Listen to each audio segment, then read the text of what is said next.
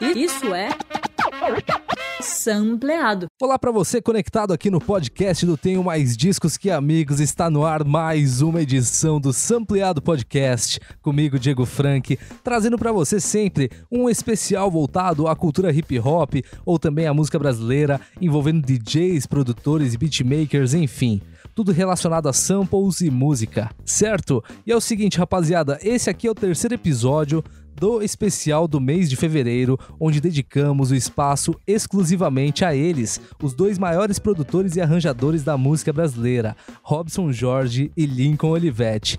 Nessa fase 3 aqui do programa, vamos contar um pouco sobre a trajetória final de Lincoln Olivetti na música, principalmente no cenário eletrônico, e também hoje a convidada para lá de especial, Mary Olivetti, contou um pouco pra gente como era feito o trabalho do seu pai, né, na íntegra, é, como ele fazia os arranjos, as produções, enfim, um pouco do seu legado e também da sua fase na música eletrônica. Também tem DJ Anthony Garcia que contou pra gente uma passagem exclusiva da carreira dele, né, num, num processo de produção de um disco e também num processo de, da produção de um remix junto com o DJ Grego, onde ele trabalhou com o Lincoln e descobriu uma coisa sensacional que vocês vão conferir com ele, certo? E olha só, é o seguinte, você pode ouvir os nossos programas nos aplicativos de podcast ou em tenho mais discos que amigos.com.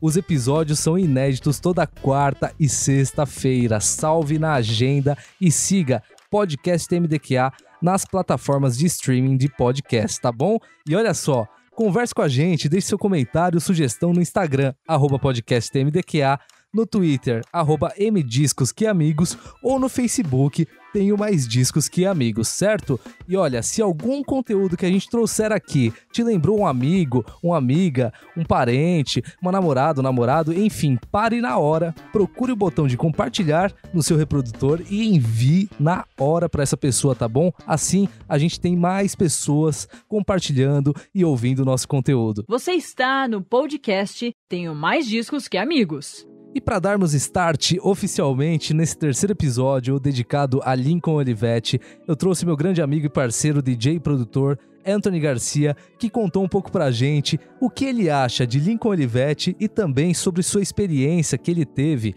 né, na construção de um remix e também de um disco ao lado do DJ Grego, né, Gregão, conhecido por todos aqui em São Paulo, que fizeram um grande trabalho junto com o Lincoln. Se liga só. Cara, é, é, é assim, primeiro, a palavra que me vem primeiro na cabeça é o orgulho é, de, do Brasil lá fora com esses dois monstros, né? A gente que está sempre é, ouvindo música dos anos 80, 70, a gente adora disco, boogie, funk, e tá aí navegando pelo, hoje em dia pelos tweets da vida, né? Vendo os DJs do mundo Cara, é impressionante. Todo dia tem algum gringo tocando alguma música dos caras. E aí aquela festa no chat. Então, assim, é muita história. Eu confesso para você, eu, eu descobri eles tardiamente, depois que eu conheci o grego, porque eu sempre fui muito, mais do eletrônico, mais da, do techno, do house. Mas assim, é, depois que você descobre, é como se tivesse descoberto uma mina de ouro. Não acaba. É impressionante Exato. a riqueza que esses dois gênios deixaram pra gente. Quando a gente fala de Robson Jorge e Lincoln Olivetti, a gente fala automaticamente das músicas dos anos 80, né, Garcia? A gente volta para a questão do pop, do funk, do soul, que foi o que marcou, mas ninguém conhece a fase deles na música eletrônica. E teve, não é, Garcia? Você pode é... contar pra gente aí. Teve, teve da, da de maneiras uh, inacreditáveis, posso dizer. Uh, eu vou contar aqui o primeiro, a primeira vez que, como eu disse, eu vim, sou do eletrônico e tal, e aí eu é, fui chamado pelo DJ Grego, é, um dos maiores DJs do Brasil, para trabalhar com ele. E a minha entrevista de emprego foi a seguinte: ele me ligou, falou: Ó, oh, oh, Mens, aquele jeitão dele, ô oh, Mens, tudo bem? Então, Silvio Miller me falou de você e tal, tal, tal. Tô de volta no Brasil. Ele tinha ficado quase 10 anos em Miami remixando o Rick Martin, Earth, Wind the Fire, Mariah Carey. Vixe. Ele estava de volta. É, ó, olha o tamanho dos caras, né? Imagina eu na sala com os dois. Tá louco. E assim, é, aí ele me chamou, o Lincoln estava no Rio, ele já ele estava em São Paulo. Ele tinha acabado de chegar, de, ele tinha ficado uma temporada no Rio, o Grego, né? Junto com o Lincoln, e eles tinham acabado de finalizar o álbum que se chama um álbum incrível. Escrevam, procurem, escutem, é um álbum incrível que chama Tom Jobim Lounge. Então, assim, é um álbum que tem Tom Jobim, um dos maiores compositores do mundo, que tem Lincoln Olivetti, um dos maiores arranjadores do mundo, e que tem o DJ Grego, um dos maiores DJs brasileiros do mundo. Então, assim, os três no mesmo CD. Ele me deu esse CD e falou: Mens, eu tô com uns trabalhos para fazer e eu quero fazer nessa pegada que foi do meu último trabalho que eu fiz com o Lincoln. Vai lá para sua casa, escuta, e aí depois você escutar, amanhã, depois você me liga e me fala se, se você aguenta.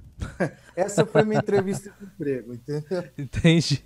Aí eu cheguei pro mês, falei, ô mês, ouvi o CD, não, vamos para cima. Eu posso ser pro seu programador, que ele precisava de um programmer, um programador, alguém para sequenciar os synths, as baterias eletrônicas. E aí é, começamos a trabalhar e, e, aí o Lincoln, mais uma vez, eles tinham material de um artista é, de soul funk é, que se chamava Jong, que tinha, tinha gravado alguma coisa, na, que o Lincoln tinha arranjado esse CD, tinha feito os arranjos, a gravação e a mixagem, mas o CD estava soando muito anos 80, anos 90, e a gente, nessa época já era 2007, se eu não me engano, e precisava dar uma modernizada. Então, o Jong queria que o som, a timbragem das músicas ficassem parecidas com a do Tom Jobim. Na, na verdade, a gente fa faria uma, uma versão remix do daquele CD. O, o, remix viraria o original. Entendi. E aí eu tive o prazer, a honra é, de colocar a mão em masters do Lincoln incríveis. Fui muito feliz nessa época. e assim, foi, foi, um, foi mágico, né? É, o, no, tanto que o, um dos apelidos do Lincoln era Mago, né? E aí eu tive a grata. É, porque até então eu não conhecia o Lincoln pessoalmente. Olha que louco, eu tinha trabalhado com os masters dele durante seis meses. Tinha ouvido várias histórias dele, do grego, com ele. E aí, numa bela noite, ele estava acompanhando na época uma artista que chamava Marina Elali. Acho que era uma artista que tinha se destacado no Raul Gil.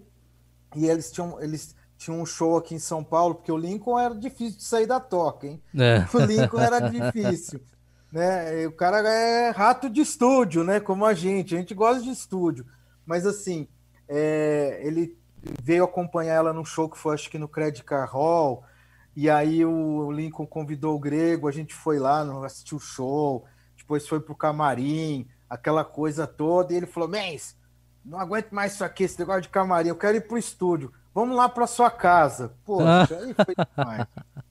Aí foi, isso já era, sei lá, tinha acabado o show 11h30, meia-noite, todo mundo lá, eu, Gregão, o Lincoln, acho que o Gilson tava junto, ou o Anderson, tinha uma, mais umas duas ou três pessoas, todo mundo lá para casa do Gregão, ligando os computador, colocando os James Brown para tocar, os OJs, aquela coisa toda né, da, da, do estúdio do Grego. Sei lá, lá pelas duas e meia da manhã, o Lincoln me solta um pendrive e fala, ó, oh, aí o grego falou, meu, fala com o Menzinho aí, né? Eles me chamam de Menzinho. Lincoln, você gosta de plugin, VST, fala com o Menzinho aí. E eu falei, meu, como assim o Lincoln vai falar de VST? Cara, era impressionante. O Lincoln tava assim, super antenado, sabendo de tudo, de tudo que é software, de tudo que é, é plugin, de tudo que é DAW assim, é, aula, conversando de igual para igual, como se eu estivesse conversando com alguém da, da, da geração da, da, da, tecnologia, do, do, do, do, digital, entendeu? Que louco. E ele me sol, solta um pendrive, eu não lembro se era o pendrive ou se ele tirou um HD externo, e eu sei que ele abriu um projeto. Não foi nem MP3, Wave. Abriu logo um projeto, acho que no Pro Tools. Falou, ó, oh, oh, galera, quer umas coisas. Ó, esse é para encerrar com esse, encerrar as histórias com chave de essa aqui é uma das coisas que eu estou fazendo lá no Rio para uma galera, para os meninos lá. Escuta aí, vê o que, que você acha. Mens, adivinha que, que ele deu play? Meu, eu só sei que ele deu play num Psytrance. Mentira. E aí, meu, que isso, cara? Ele falou: Isso aqui é, é umas coisas que eu tô fazendo com os meninos lá do Rio. Mano, Psytrance, cara. Lincoln Olivetti trabalhando com Psytrance. Isso é fantástico. Cara, não, esse dia eu falei, eu falei, não, é inacreditável. Eu olhava pro Grego, o Grego olhava para mim e falava, meu, esse cara é louco, velho. Não, na, na, na, real, meu, desculpa, no bom sentido, lógico. Sim. Meu, como que um cara que tem a bagagem dele, que passou por tudo, que gravou com todos os músicos, arranjou todos os artistas, o cara tá fazendo Psytrance igual a trance, cara. Ah, fui, meu, fui respirar, fui sa sair lá fora. Meu, mexeu aquilo lá me deixou me deixou confuso, entendeu? Assim, Deu um bug meu, no sistema. Bom, eu nem preciso dizer o quanto eu fiquei chocado quando o Anthony Garcia comentou comigo na entrevista sobre a influência e participação de Lincoln Olivetti no, no, na parada dos Psytrances no Brasil. Né? Eu nem preciso comentar sobre isso, né? Porque é o seguinte, para quem conhece a história de Lincoln Olivetti, de Robson Jorge, sabem que eles foram os maiores produtores e influenciadores da cena boogie, disco, funk soul brasileira, né? E isso é notável, é perceptível através de suas produções da época, né? Mas pensar que Lincoln Olivetti trabalhou com Psytrance no Brasil, é, para quem conhece, né, é, esse lado da história musical, é um pouco confuso, né? Mas é fantástico, fantástico como o Mago representou de fato a música brasileira em todos os sentidos, né? A facilidade de passear por ambos os estilos e fazendo sempre um trabalho de extrema qualidade. E é o seguinte, para continuar essa história do Psytrance e também tantas outras, né, que ficaram algumas dúvidas dos episódios anteriores, eu resolvi convidar ela, uma pessoa mais do que especial, para participar desse podcast. Então é o seguinte, confiram agora a entrevista com a DJ e produtora Mary Olivetti, sim, filha de Lincoln Olivetti. Ela topou participar do bate-papo e contar pra gente um pouco do legado do seu pai e também sobre a fase dele na música eletrônica. Confira. E aí, Mary, tudo bem? Seja muito bem-vinda. Obrigada, Diego. Muito obrigada pelo convite. Estou super honrada de estar aqui podendo falar de um dos caras que eu mais admiro na vida, né? Lincoln Olivetti, meu pai. Ai, meu, que emoção, né, meu? Falar do pai assim e que pai, né? Paizão de todos na música, né? Porque a história que ele construiu de lá desde os anos 70, 80, passando 90, 2000, tudo, os trabalhos onde ele pôs a mão ali foi onde, o que surgiu toda a história do pop, da música brasileira. Ele que na verdade deu a cara ao ao que se é a produção nacional da música, né? E Mary, para a gente começar, eu queria saber de você. Eu fiz essa pergunta para todos que passaram aqui no podcast esse mês e nada mais justo que ouvir de você uma impressão sobre Lincoln Olivetti. Quem foi Lincoln Olivetti? Olha, essa pergunta é tão difícil para mim, assim, Lincoln Olivetti para mim foi um extraterrestre que viveu aqui na Terra. Lincoln Olivetti foi o cara que revolucionou a música pop do Brasil. Lincoln Olivetti foi um gênio que eu pude chamar de pai. Ele foi tanta coisa assim pra gente. Você fala que ele é o paizão aí de muita gente. Realmente eu tenho muitos irmãos espalhados pelo mundo, pelo Brasil. E, e, e me sinto muito acolhida pelos fãs do papai, é, são todos do bem, assim como você. Eu fico muito lisonjeada, assim, de poder conversar e de poder aprender sobre a vida dele, sobre, sobre a música que ele deixou até hoje. Eu acho que nunca vou parar de aprender sobre tudo que ele fez. Todos os dias eu descubro uma música nova, um trabalho novo, um arranjo novo. e... e Bom, desde que papai faleceu, que tem seis anos, infelizmente, né? O catálogo dele ficou é, na nossa mão, né? Nos cinco, ele deixou cinco filhos e eu levo à frente esse cadastro, esse catálogo, essa obra dele, tento enaltecer todo o trabalho que ele fez em vida e, e deixar para as próximas gerações, né? Foi um super legado aqui de mudança mesmo, de evolução da nossa música nacional e a gente tenta fazer o nosso melhor. Estando aqui com vocês já é um ótimo sinal. Com certeza, Mary. E isso tudo que você falou é real. A gente precisa eternizar isso, né? Porque é uma história rica e ela tem que ser passada de geração para geração, com certeza. Tanto você fazendo o papel com a parte do catálogo, né? De você sendo da família, levando adiante. Nós que trabalhamos com conteúdo e também somos pesquisadores temos que fazer isso levando sempre adiante. Essa é a nossa meta e missão. Muito legal. E, Mary, deixa eu te perguntar uma coisa. Eu li recentemente é, uma matéria que falava sobre os arranjos do Lincoln, né? Como era feito, como as músicas chegavam para eles. E eu li que, na verdade, as músicas eram, chegavam muito cruas, né? E o, o Lincoln, até pela playlist que você forneceu pra gente, inclusive, pessoal, acessem o site do Tenho Mais Disso Que Amigos, lá na página de podcast tem uma notícia muito legal que a gente soltou semana passada com as playlists que a Mary indicou pra gente, que são as playlists autorais e as playlists de arranjo.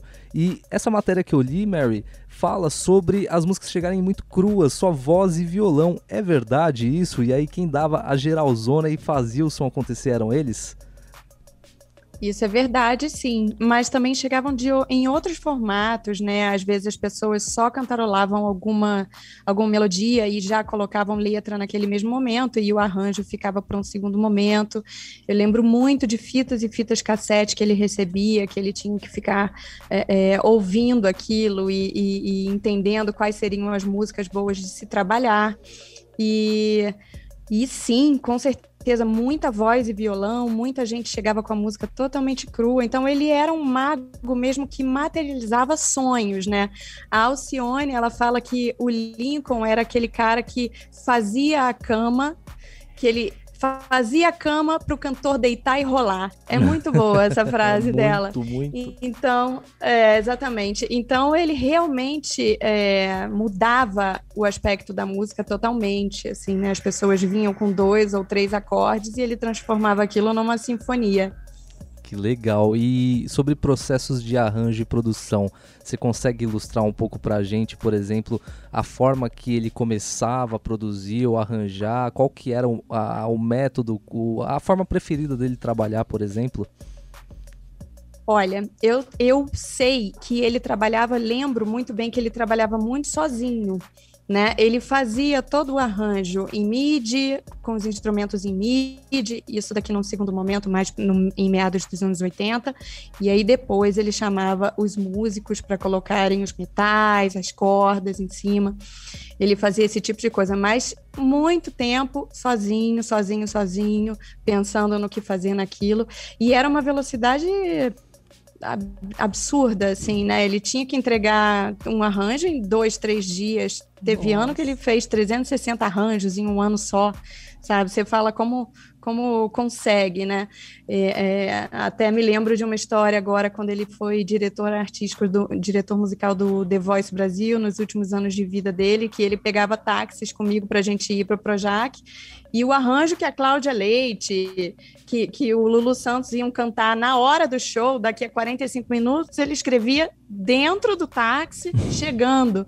Então, assim, era uma velocidade absurda. Ele entregava tudo aquilo para a banda em cima da hora e a, e a banda, a, os músicos que trabalhavam com ele sempre tinham que ser muito afiados, né?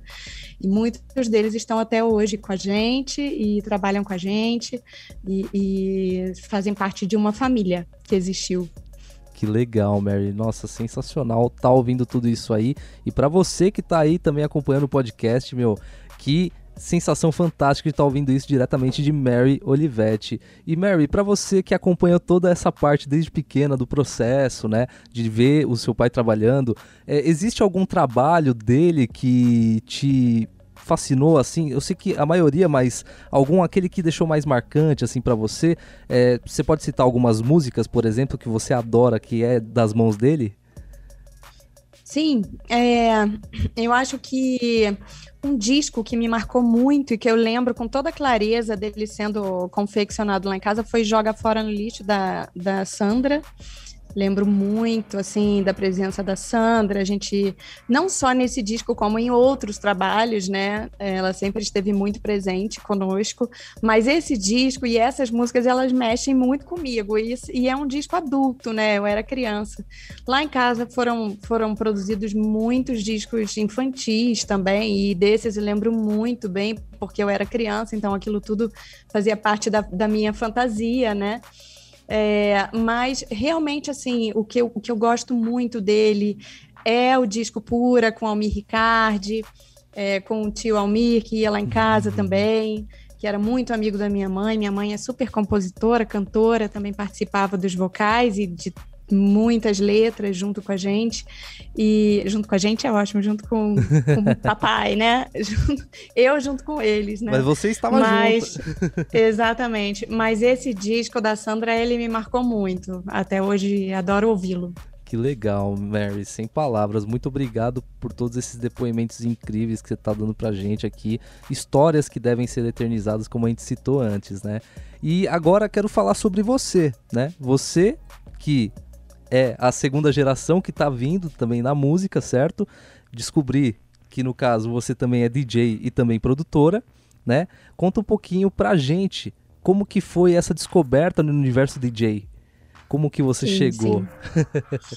Bom, eu esperei a maioridade para começar a trabalhar, né? Então comecei a trabalhar em diversos é, em diversas faces, sempre com a música ali presente comigo, e uma delas foi a pista de dança.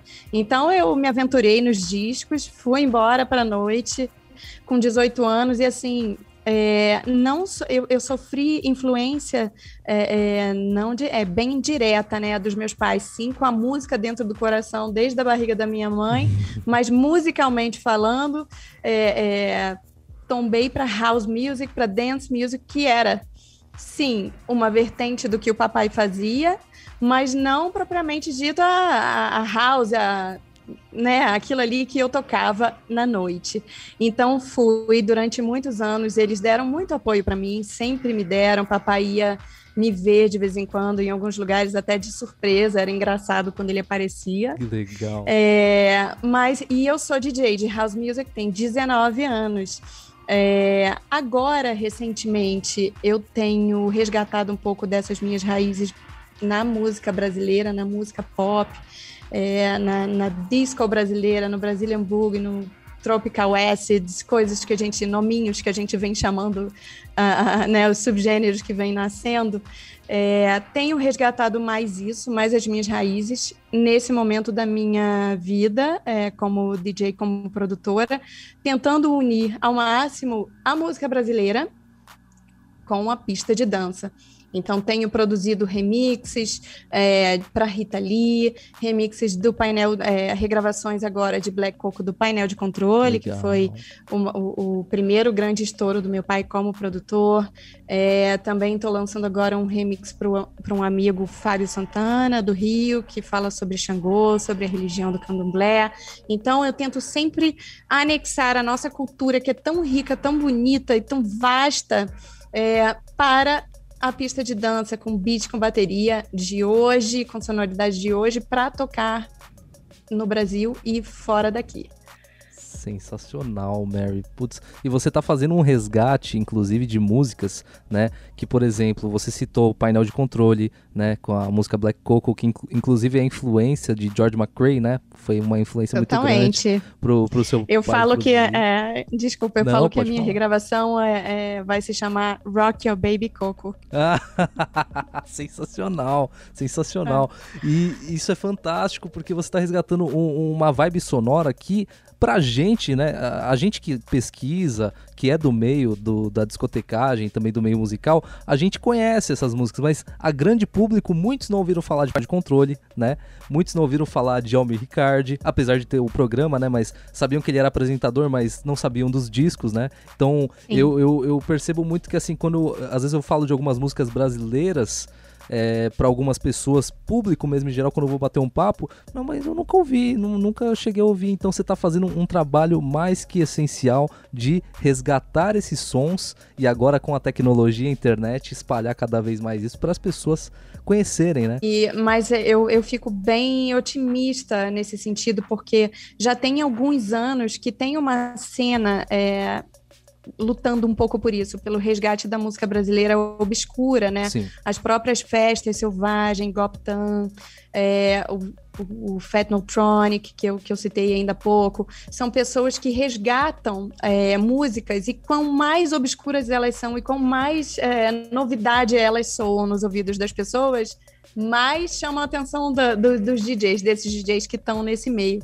E isso daqui é fantástico, porque é muita parte da obra do que meu pai fez está sendo tocada, está levando para está sendo levado para próximas gerações. Isso daqui é, é muito gratificante para mim. E eu tenho entrado nessa dança total. Sensacional, Mary. Você falou um negócio bacana que até me fez lembrar de uma coisa. Um amigo meu, que inclusive está participando desse episódio que a gente está gravando, é o Anthony Garcia. É, a gente está muito lá no Twitch, né? Não sei se você viu uma movimentação dos DJs lá na Twitch, que tá rolando das Sim. lives, né? E isso tá mundial, né? É até legal falar disso, porque tá bem hypado. É, essa semana rolaram muitas e muitas festas. Toda semana tem festa no Twitch. E a gente tá sempre navegando, tanto com os DJs brasileiros quanto os DJs de fora, né? E o Garcia me chamou essa semana que a gente tava gravando pro, pro, pro episódio agora do dia 24. Ele falou: Mens, você sabia que eu pulei numa live lá e o cara me reconheceu? E aí ele falou assim: Garcia. Isso aqui era, era um som da Sandra de Sá que ele tava tocando. E ele falou em inglês: Isso aqui é produção de Robson e Lincoln, né? Tá vendo, gente? Fantástico. O mundo todo Fantástico. conhece. Isso é demais. Maravilhoso, muito bom, né? Sensacional. Super orgulhosa.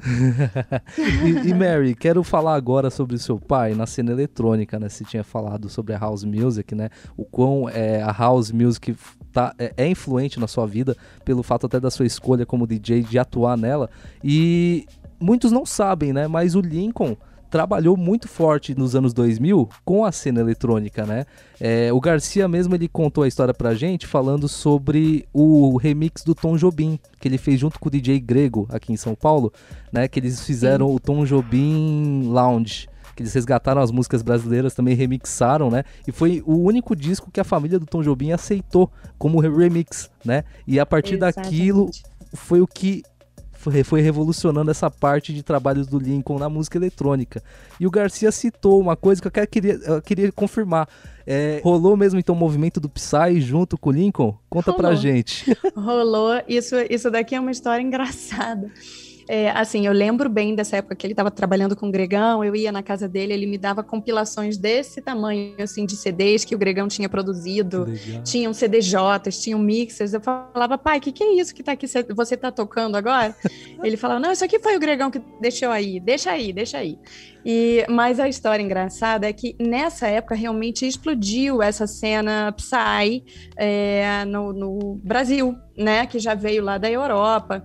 E aí tava explodido aqui. E teve uma vez que eu tava numa rave, eu e os meus amigos de manhã, assim, no backstage, né?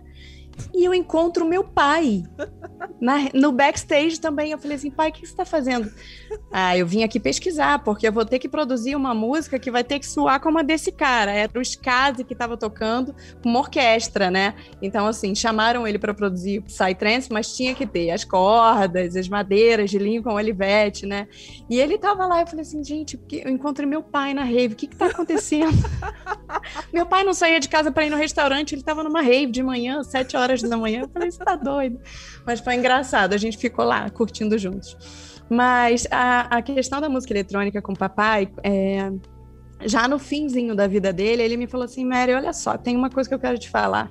É, o pessoal diz que eu estou fazendo música eletrônica agora, mas tudo que eu fiz na minha vida foi música eletrônica, né? Desde o início, o que eu fiz foi música eletrônica. E eu achei muito legal ele falando, porque ele realmente é, ele é da eletrônica, né? Uhum. Ele, ele é do synth, ele é do, do é, é, é, disso, enfim, ele não é o orgânico da coisa, ele é o sintético da coisa, né? Ele é a música eletrônica em pessoa. E Mary, até falando sobre o House e tudo mais, eu quero falar sobre a música que vocês fizeram juntos, que foi a You and Me. Eu li uma matéria num site também que falava, né? Você comentava sobre a história de que você faria apenas uma introdução para um disco e no fim aquilo se tornou uma música. Eu queria saber como é que foi isso para você, porque quando eu li eu fiquei arrepiado. Foi emocionante ler o que você escreveu lá, porque trouxe uma magia e para quem não conhece tem que ouvir essa música. E ouvindo a sua história e depois ouvindo sua música, dá para sentir toda a magia que rolou nesse dia. Conta um pouquinho pra gente como foi, foi isso. Foi demais, foi demais. Foi uma imersão, assim, com meu pai. Quando eu... Foi em 2011. Foi 2010 que eu lancei em 2011 o disco. E então eu já tinha toda a compilação preparada. Eram mais de 10 músicas mixadas, é, já estava tudo pronto com o selo que ia lançar. E aí, no final das contas, eu falei assim: gente, peraí, nunca solicitei nada ao meu pai. Então, por que, que eu não faço um capricho aqui de abrir com um interlude bonito esse disco, de, de fazer caprichado de verdade? Aí eu peguei o telefone e falei, pai, você pode me ajudar aqui? Nunca te pedi nada, vamos lá. E aí eu entrei no estúdio com ele, a gente começou a trabalhar, eram mais ou menos sete da noite. E aí a gente foi lá dedilhando no piano, tentando criar coisas. Eu levei algumas referências para ele e foi saindo, saindo, saindo. Só que aquele interlude simples, ele se transformou numa música. Ele falou: "Levanta aí. Vai lá naquele microfone lá. Eu vou ficar nesse microfone aqui." Esse microfone aqui que estou falando com vocês, né? Exatamente esse que ficou de pode, pode mostrar, que a gente vai pôr isso aí no, no, nas redes. Pode subir, você consegue mostrar Jura? ele mais? Sim, sim. Olha, esse aqui, oh, ó. meu Deus do céu. e aí ele falou: vai lá naquele microfone, eu fico aqui, vamos fazer um vocal. Então, You and Me, ela é realmente You and Me. Eu, você, você e eu, quando, quando ele olhou para mim e falou, vamos cantar You and Me, é, foi ali um, um encontro mesmo, foi um momento onde eu e ele estamos cantando. Se você depois conseguir ouvir a música de novo, você vai ouvir a voz dele. Eu ouvi. Ele e eu. Então, é, é, é muito uma, uma coisa assim que eu deixo registrada para sempre, sabe? É muito, muito lindo esse momento. Foi muito lindo esse momento. E aí o que acontece? Saiu a música, saiu assim, ó, plum, igual um bebê, em uma noite, uma noite. No dia seguinte eu falei, pai, você vai ter que me receber de novo, vou levar pizza para você, leva o que você quiser, mas a gente vai ter que fazer o interlude. Ficou faltando. Ficou fal...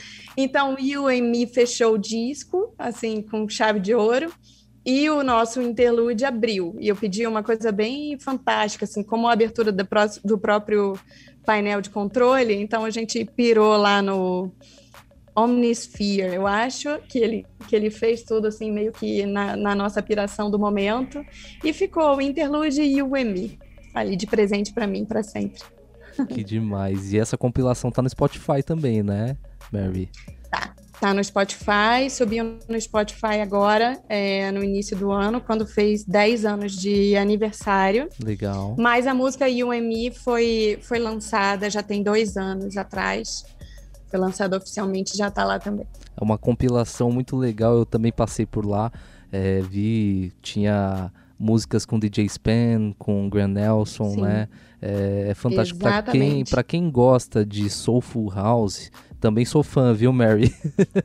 Que legal, quem... nossa, você eu, entende de tudo, né? Eu, eu, não, eu, eu adoro, Mary. Quando se trata de música, principalmente, porque assim, eu considero House como o afiliado da disco, né? Então, quando você gosta muito de disco sim. music, você automaticamente cai pro house, né? E os arranjos do, do Soulful, eles são uma peça fundamental de continuação da história da disco, principalmente o Soulful House, né? Porque principalmente. Exatamente, principalmente ele que faz um resgate, né? Tem muitas regravações né, de DJs que eles fazem regravações de versões da, das músicas das, do, dos anos 70, que nem é o caso do Joey Negro, né?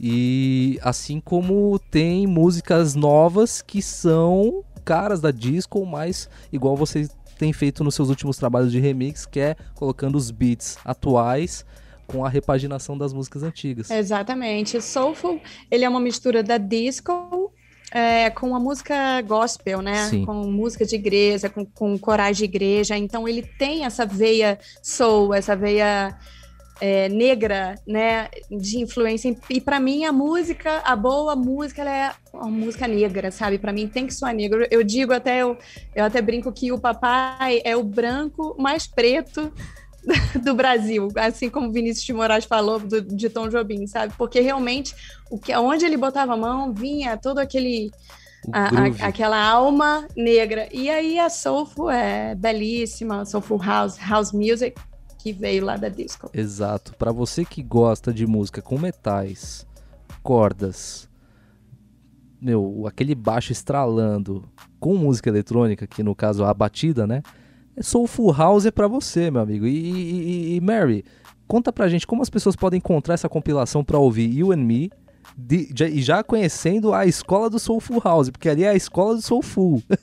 é verdade, é verdade. Como ali que as é pessoas podem... Ali tem... Exatamente. Bom, é, essa a compilação UME, ela foi vendida, né? Se você procurar, ainda tem CD físico para vender na, pela internet. Você vai achar com certeza muito mais fácil do que se você procurar em uma loja hoje. Fazem 10 anos que ela foi para todas as lojas. É, e também nas plataformas digitais. No meu SoundCloud tem lá um short mix, é um, um, um mix do, do disco todo, mas sem entregar todo o ouro, né? Uma partezinha de cada música, mas dá para curtir também, é uma coisa rápida. Mas no Spotify, no Deezer e etc., você pode ouvir a compilação completa. Não estará mixada como foi mixada no disco. É, e acredito eu que é muito mais gostoso de ouvir mixado, porque tem músicas com BPM um pouquinho mais baixo, outras com BPM mais alto, e a gente subiu a original, a música original, fiel, fomos fiéis à, à, à versão original no Spotify, né, em todas as plataformas. Então, às vezes, uma música tá super rápida, outra tá mais com BPM mais baixinho. Uhum. É, comprem o CD. Comprem o CD, exatamente. E quem não comprar o CD também, Mary, assim, para fazer aquela divulga massa, na matéria do site que vai sair, eu vou deixar também a playlist que tá relacionada com a compilação do seu disco, tá? Lá muito obrigada. Para as pessoas conhecerem a You and Me, ouvirem o interlude lindo que eu, ah, meu, é, é, eu, eu tô falando de coração, viu, Mary? Eu ouvi as duas coisas e eu fiquei no repeat nas duas. Eu montei uma playlist com as duas, fiquei no repeat. Ah, porque gerou uma. Interlude, é, então não, porque ficou assim, uma atmosfera sonora é uma atmosfera Sim. e o, o, ouvir um trabalho nacional, não estou desmerecendo as músicas nacionais, pelo amor de Deus, mas ouvir um trabalho nacional com essa qualidade sonora no soulful, porque a cena no Brasil soulful ainda não é tão grande como lá fora, né? E você vê um Sim. trabalho brasileiro com essa magnitude toda que é. Pessoal, tô falando Sim. isso, mas vocês têm que ouvir ouçam é, You and Me. ouçam sim. O incrível foi que saiu tão natural, sabe? O papai, ele pescou na hora. Eu levei uma, uma música de referência para eles, do Need Deep, que tem é, é, piano bem marcado, bem forte, que é, que é característica forte da house, né? O piano mesmo. E na hora, a gente já foi fazendo, foi tão fácil. E olha, ele nunca tinha feito uma faixa de house music propriamente dita na vida. É uma coisa que assim, se você pedir para ele fazer, para ele produzir uma polca, ele no chorinho, ele vai, sabe, uma coisa assim, vai sair. Sim. E, Incrível, entende de tudo. Exato, e isso, pessoal, até reflete, Mary, no, na playlist que você fez dos arranjos, que o quão ele passeia por todos os estilos brasileiros, né? E a facilidade. É o gênio da música, é o mago do pop. Ah, eu queria falar uma coisa, ô Mary, só pra gente fechar. O Mago do Pop, a série que saiu no Music Box, certo? Você teve participação nela? Como é que foi esse processo? Não foi produzido pela família, não foi produzido por nós, mas nós apoiamos e estivemos juntos é, em praticamente todo o processo. Por quê? Porque a própria série começou a ser filmada antes do papai falecer. Então, antes do papai falecer, estava sendo gerido por ele, pela equipe dele, e aí depois ele faleceu, houve um período de luto onde ninguém mexeu em nada. E chegou em um determinado momento que a Úrsula e o Omar é, falaram: não, vamos retomar, eu acho que a gente deve terminar esse projeto. É, e nós da família demos total suporte a eles e eles, é, por sua vez, também deram todo o suporte para a gente, fizeram é, é, tudo do jeitinho que a gente desejava, que a gente gostaria que fosse feito, fosse registrado. Tiveram muito respeito pelo, pelos pedidos da família, né? E, e, no fim, por fim, fizemos uma grande festa de lançamento, foi lindo.